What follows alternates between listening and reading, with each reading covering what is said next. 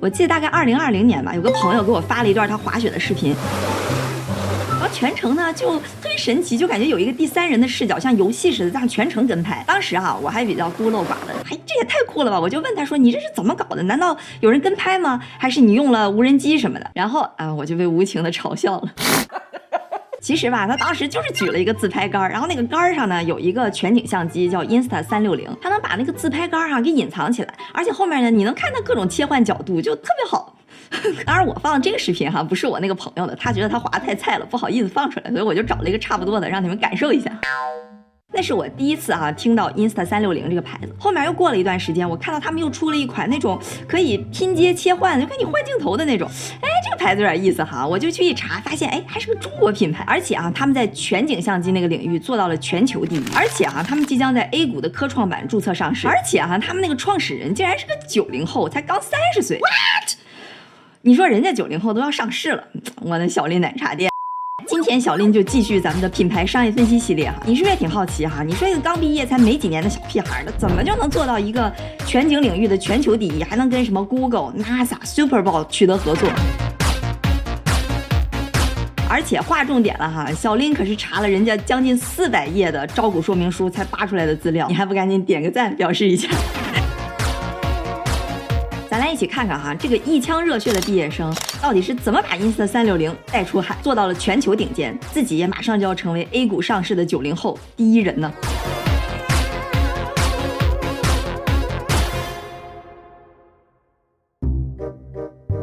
话说啊，这个 Insta 三六零的创始人叫刘敬康，敬康啊，我们就把它简称叫 J.K。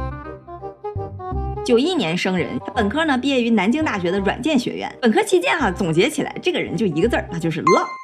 那这个浪呢，不是那种海王式的浪啊，主要还是在创业方面很有想法的那种浪，参与了各种五花八门，而且又是稀奇古怪的创业项目。你想啊，J.K. 当时是在软件学院，那感觉那院里就是男女比例严重失调，一大堆技术宅男。所以二零一一年大二的时候哈，他就搞了一个随机视频交友的网站，叫他他蜜，就是他和他 meet。哎，我是这么理解的哈。这网站怎么用哈？就是你作为一个用户上去之后，选一堆自己的标签，然后网站就会根据这些标签去随机匹配男的和女的进行视频通话，所以你跟根本也不知道你会跟谁聊天。那你想一开始谁也不认识，多尴尬，对吧？所以网站会把这两个人都打上马赛克。然后随着你们俩聊的时间越来越长，也越来越深入哈，就说明你们俩哎感觉还可以，这马赛克就会越来越淡，越来越淡。当然这个只是在男生这边，女生是可以选择自己要不要摘掉马赛克的。哎，你看是不是挺有意思的？上线才一周的时间，这注册就超过了一万人，一万多人什么概念？当时南大本科生一届就六千个人，四届一共就两万四千个人，就是有将近一半的学生都注册了，最后啊还真撮合成了几对儿。之后啊，还搞过通过观察同学那种体育锻炼的打卡记录，然后就经常看到，比如某男女经常一起打，或者某几个人经常一起打，去破解一些宿舍关系和情侣关系，甚至哈还搞过通过电话按键音去解析大佬的电话号码，反正一直没闲着，各种各样稀奇古怪的项目，活脱脱一个那种技术黑客创业者的形象。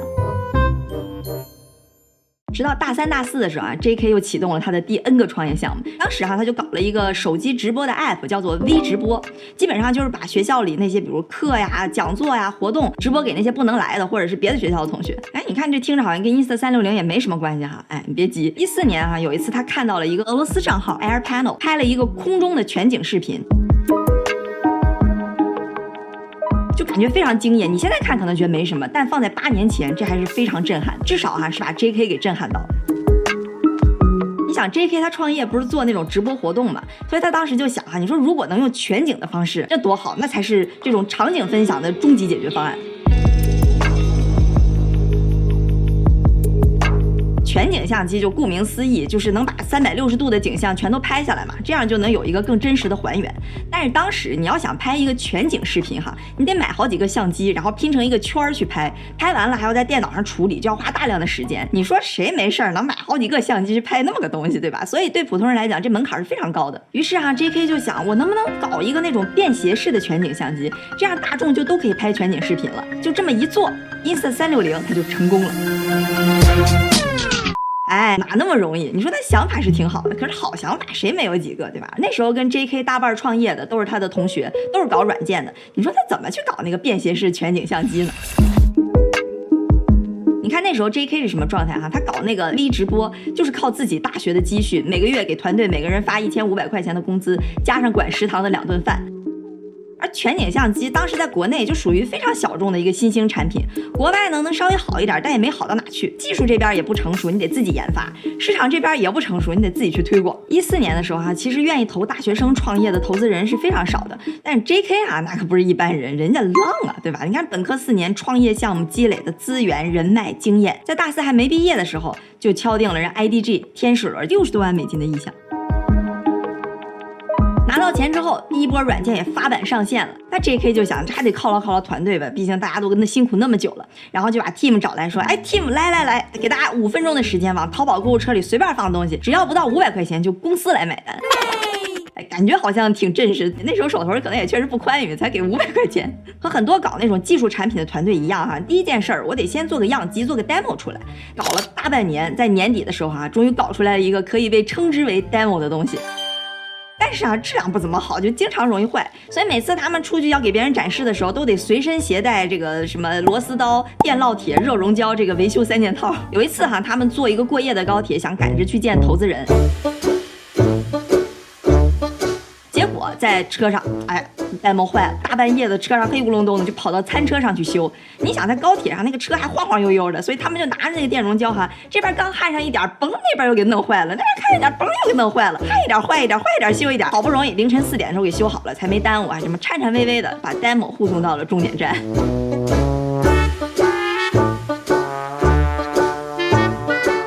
Demo 做出来还不算完，还得生产，对吧？那生产一般情况下你都得去找一个供应商，这个对 JK 来讲那才是最难的，因为一般工厂上来就会先问你量，哎。朋友，你要几千台啊？那至于 J K 来讲，我上哪知道？本来全景相机就是个新品类，而且供应商再一看，一帮九零后乳臭未干的小屁孩，之前一个产品也没有，一看就不靠谱。那 J K 也没办法，对吧？只能硬着头皮把公司各个岗位的员工都拉过来到生产线上去拧螺丝。挺搞笑的是，他们把那个 U I 设计师也拉过来拧螺丝。这设计师一看，我一个搞设计的，让我过来拧螺丝，一看这公司就不靠谱，直接辞职就不干了。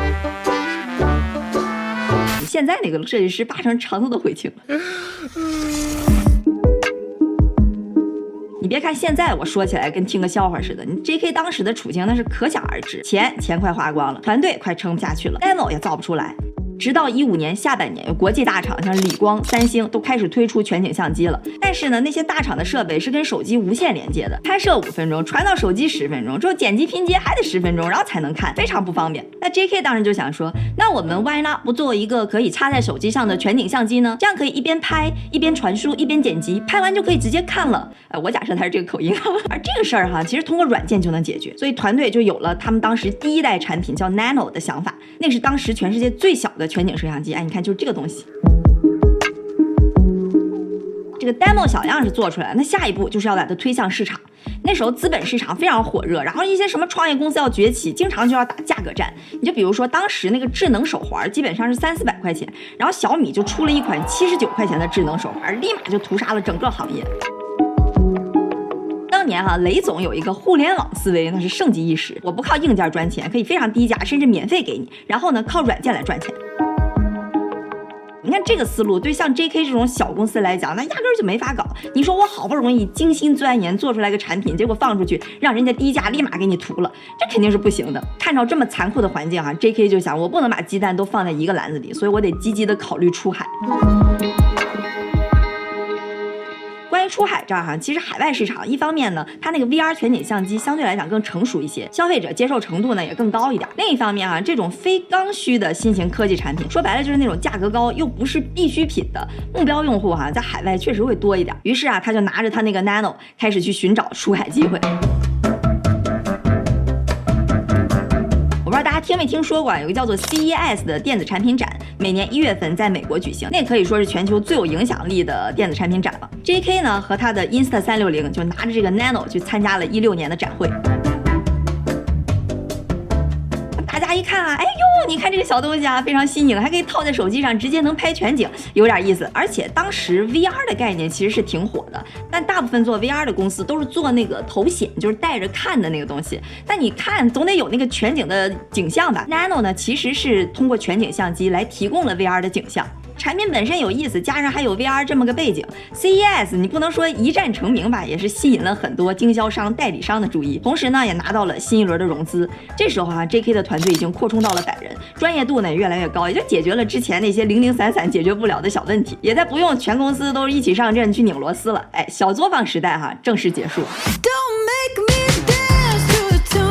一六年七月的时候，这个消费级产品 Nano 正式上线了。第一个月啊，就非常的火爆，月收入就超过了一千万人民币。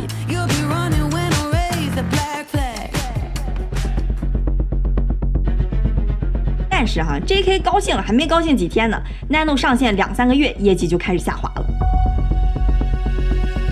当时采取的呢是一种经销商的模式，就这些财大气粗的经销商、代理商，一口气儿先买下来，比如说几千台 Nano 的产品，然后就自己作为存货囤着，他们自己去卖。那 JK 一看，怎么不少代理商下了第一单之后就没动静了呢？他们就去查那个设备的激活码，看看到底有多少人用。这一查就发现，哎，反正卖的是不怎么样。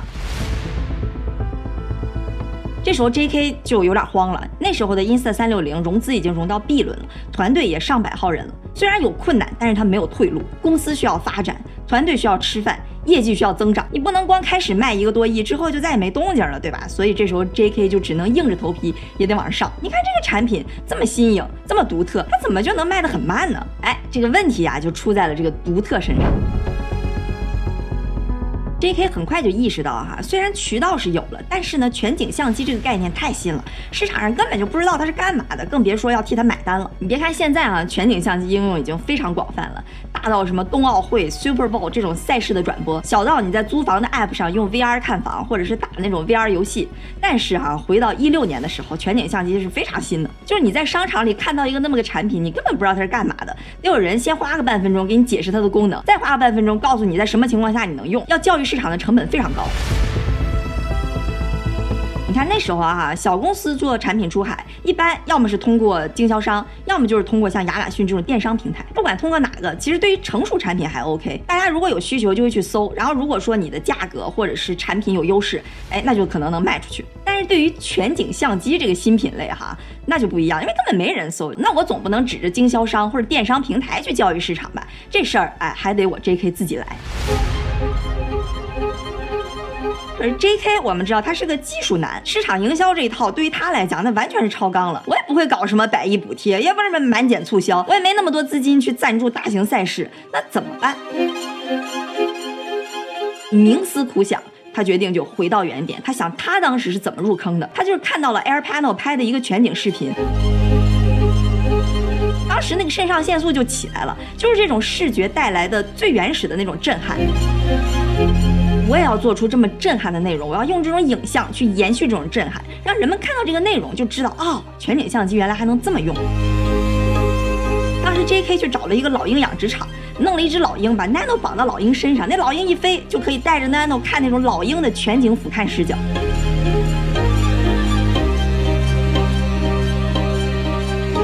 还有，你看这个拍烟花的设备加一块就值二十万，他就冒着这二十万都要掉海里的风险，冲到那个烟花的内部，从内部去拍那个景象。这些角度，你别说你没见过，你想可能都没想过。而且，就算你能想到，真正能去找个老鹰的，我觉得可能也就浪子 J.K. 了。反正我自己看到这些视频的时候，哈，我真的是一个我去接着另一个我去，看的有的时候我自己都。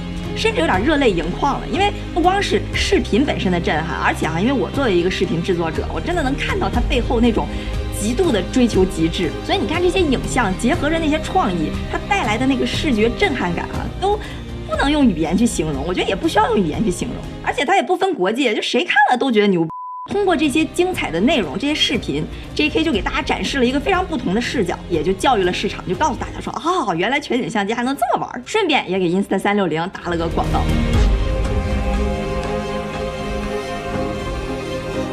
除了自己生产这些非常新颖独特的内容啊哈，Insta 三六零还积极的借鉴了很多优秀公司的出海经验。那时候对于新兴电子产品这个品类哈，国内有两个非常值得借鉴的例子，你看你能不能猜到哈？一个呢就是 OnePlus 一加手机，另一个就是 DJI 大疆。JK 呢就借鉴了他们的一个思路，就是通过 KOL 去进一步扩大影响力。KOL 就是 Key Opinion Leader，国内呢叫网红大 V，海外一般叫 Influencer，都一个意思。你看这 Inst 三六零碰到 KOL，那可真是如鱼得水。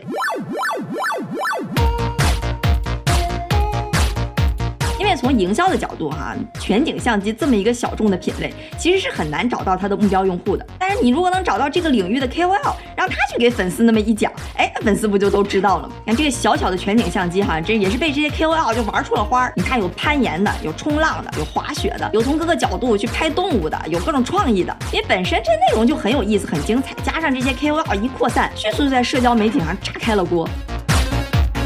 你说为啥找 KOL 就能这么成功呢？首先，不管是最开始那个 Nano，还是之后出的一些产品，确实都非常的新颖好玩，KOL 自然也就非常愿意尝试。而且啊，拍出来的影像确实都非常有意思，在社交媒体上它传播度就很好。你看这么多震撼的影像和图片，就通过这些 KOL 就能扩散出去，让更多人看见。另外啊，KOL 还做了一点，也算是超额完成任务，那就是本土化。因为东西最终是要卖给当地人的，那 KOL 去展示，自然就会用他自己本土的语言、本土的文化、本土的场景，而不是公司简单做一个宣传片儿，好把那些中文翻译成三百六十五国语言那么简单了。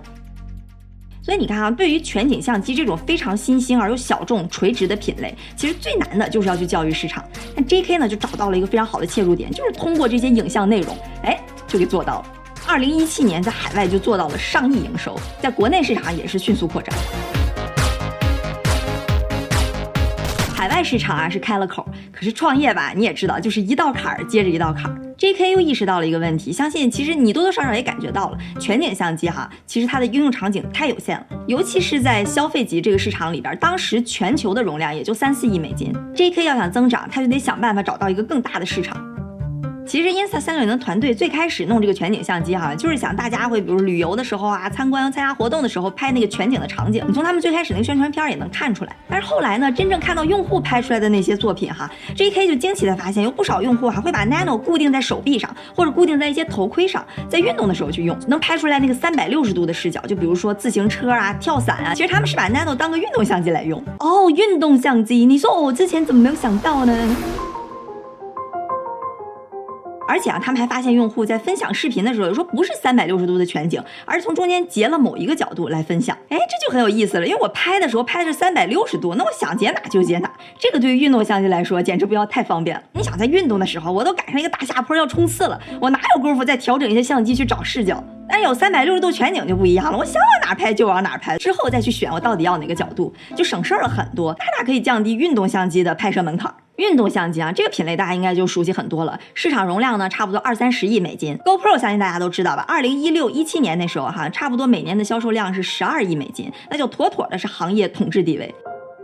J.K. 要是想进军运动相机这个赛道，那就不可避免的要跟 GoPro 去竞争。那到底怎么搞呢？当时市场上确实有一些那种搞性价比、低价路线的相机，价格差不多是 GoPro 的五分之一到四分之一，但是性能上就大打折扣。低价路线肯定不是它的路数。那要想和 GoPro 去竞争，那我就得想一个新的办法，对吧？利用什么我现有的优势，能够打开一片市场。我不能跟 GoPro 正面硬刚，我得看看现有市场里是不是还有什么痛点是 GoPro 没解决的。哎，我要选择差异化。于是 J.K. 就去探访那些运动相机的用户，去问问他们的槽点到底在哪儿。这不找不知道哈，一找才发现运动相机和全景相机简直就是天作之合，一加一恨不得要大于三百六。首先刚刚说的，通过全景，用户就不用担心取景的问题了，这就大大降低了拍摄的门槛。然后就是防抖，抖，你想在拍摄的时候，那是很影响画面和质量的。一般解决方案，要么是物理防抖，就是在相机里边安一个云台；要不然呢，就是电子防抖，就是通过画面的一些裁剪。当然，这个就很受角度的限制，所以这也是为什么 GoPro 一直就没有找到一个特别好的解决方案。但全景相机就不一样了，你一拍可以拍三百六十度，裁剪的时候我就可以随便裁剪，就完美的解决了抖的问题。运动相机经常还有一个槽点，就是那个自拍杆了。你要想拍自己，你就得举个杆，那杆老在画面里头多难看。但是全景相机连这个问题都能解决，这点哈简直我觉得是太聪明了。因为它全景啊就三百六十度嘛，其实是两个镜头各一百八十度这样拼起来的，所以中间呢是有一个微小的盲区。那通过这个特性和算法，就能把那个自拍杆给完美的消除掉。这样你就能拍出来那种第三人跟拍的感觉，这就是最开始我那个朋友他拍滑雪的时候，哎，就是这个特性。除了运动相机那些槽点，J.K. 还发现这些全景相机还可以有一些很独特的拍摄体验。你就比如说像这种效果哈，它叫做子弹时间，一般是在电影里头才能看到，它得通过几十台相机那种拍摄才能达到这个效果。但 J.K. 就想啊，你说它不有点类似于慢动作吗？就一台相机快速旋转也可能达到这个效果。他就想拿全景相机试一下，你就弄一根绳把全景相机拴在那儿，然后嗖嗖嗖让它转，然后拍出来那。这个画面就有子弹时间这个效果，一试哈还真有点那么个意思。虽说肯定达不到电影级别的那种特效，但是作为一个自己玩的这种相机，已经是相当不错了。你看哈，果然是个九零后的团队，官方就推荐用户你这么玩，你这个实用性哈我不敢说，但是创意我真是打满分。这样哈，经过了几个月的潜心打磨，一七年八月的时候，搭载着 Flow State 防抖技术、子弹时间特效，还有隐形自拍杆功能的第一代全景运动相机 One 正式上线了。这些各种酷炫的特效，再结合着刚刚我们说那 KOL 啪啪啪一宣传，直接让它一炮走红，在各种社交媒体上疯狂刷屏。之前在日本的 Twitter 上啊，甚至还上了热搜的前十，还成功入驻到了苹果店，现在也是苹果店里唯一的全景相机和运动相机。其实啊，相比于那些传统的运动相机，比如 GoPro 来说，全景运动相机 One 还是有一些缺陷的。就比如说，它要经过画面裁剪，所以画质会有所下降。裁剪呢，也会给用户带来一些更多的步骤。但是你耐不住它创新，它好玩的有意思，对吧？你就能用很低的门槛拍出来那些传统相机拍不出来的效果和体验。也是意识到了这一点哈，JK 那就是踩上了创意的小风火轮，开始想各种办法给用户降低拍摄门槛和制造新的体验。那子弹时间不是很成功嘛？所以当时团队呢就想出来一个。新的玩法，我不光可以转着，我还可以直线飞，这样又是一个新的角度。就想用一个发射手柄，这样把那个相机头噔的一下弹出去，这样它飞出去速度不是快吗？就能有那种慢镜头的体验。研究好了之后，第一次就让 J.K. 去做测试，本来是非常激动的，结果刚把相机安在手柄上的时候，唰就全都满脸是血，他当时都懵了，也不知道发生了什么，但是就感觉手上有一阵剧痛，才发现原来是手柄里头有一个弹簧给弹飞了，把这手指上削掉了一块肉。不过啊，也幸好是因为有了这次事故，才让 Insta360 团队直接就放弃了这个可能有安全隐患的方案，取消了弹簧的设计，而改成让用户直接把那个摄像头给扔出去。结果效果也还不错。之后啊，团队也是越来越有创意，又搞了像什么移动延时、AI 实验室、自动剪辑。这时候那些小相机哈，已经不简简单单的是一个全景运动相机了，它还给用户植入了很多创意的这种品牌形象。Insta360 的口号其实就叫 Think Bold。就是你得敢想，别人口中说的那些不行、不可能，我就敢搞出来给你看。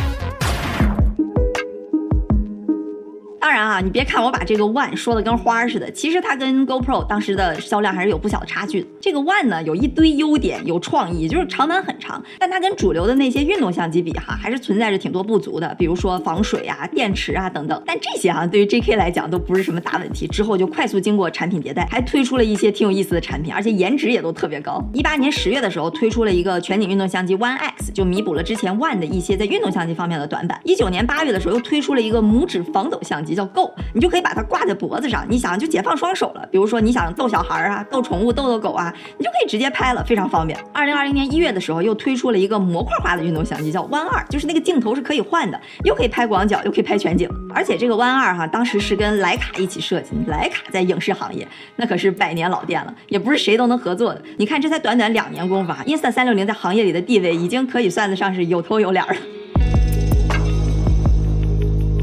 虽然到现在哈，从销售额来讲，GoPro 一年有六七十亿人民币，还是行业里稳稳的老大。但是呢，Insta 三六零在后面不停的追赶，从一七年才一亿多，一直到二零二一年预估有十几亿。而且这每一款产品其实都是通过自己的创意，在运动相机这个已经算比较成熟的品类里边，就又找到用户新的需求，然后通过差异化去降低拍摄的门槛，给用户一些新的体验。其实你别看在消费级相机里边，Insta 三六零还在跟 GoPro 缠斗，但在全景相机领域，它早就是独霸天下了，市场占有率能有百分之三十五，全球第一。当然，这些专业级相机哈，具体是怎么大力研发，解决了哪些专业问题，这个我就不赘述了，我也不太懂。最后的结果你就看哈，一九年的时候，七十年国庆阅兵的直播，二零二零年 Super Bowl 的直播，二零二二年冬奥会的直播，你都能看到 Insta 三六零那些专业级的全景相机在那拍摄，包括跟 Google 合作，Insta 三六零也是第一批就被 Google 认可的。可以去拍那个街景的设备。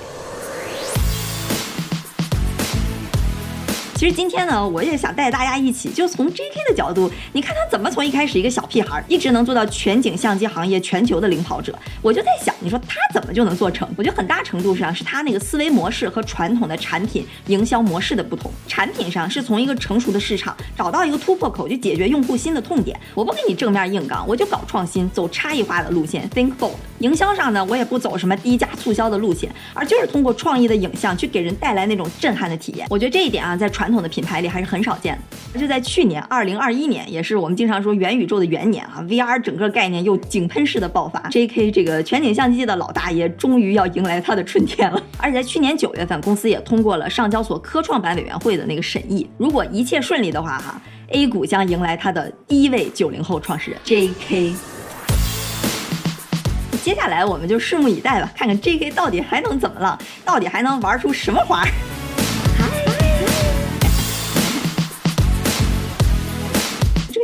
感觉不太对的样子？就是我感觉我看着都有点晕乎乎。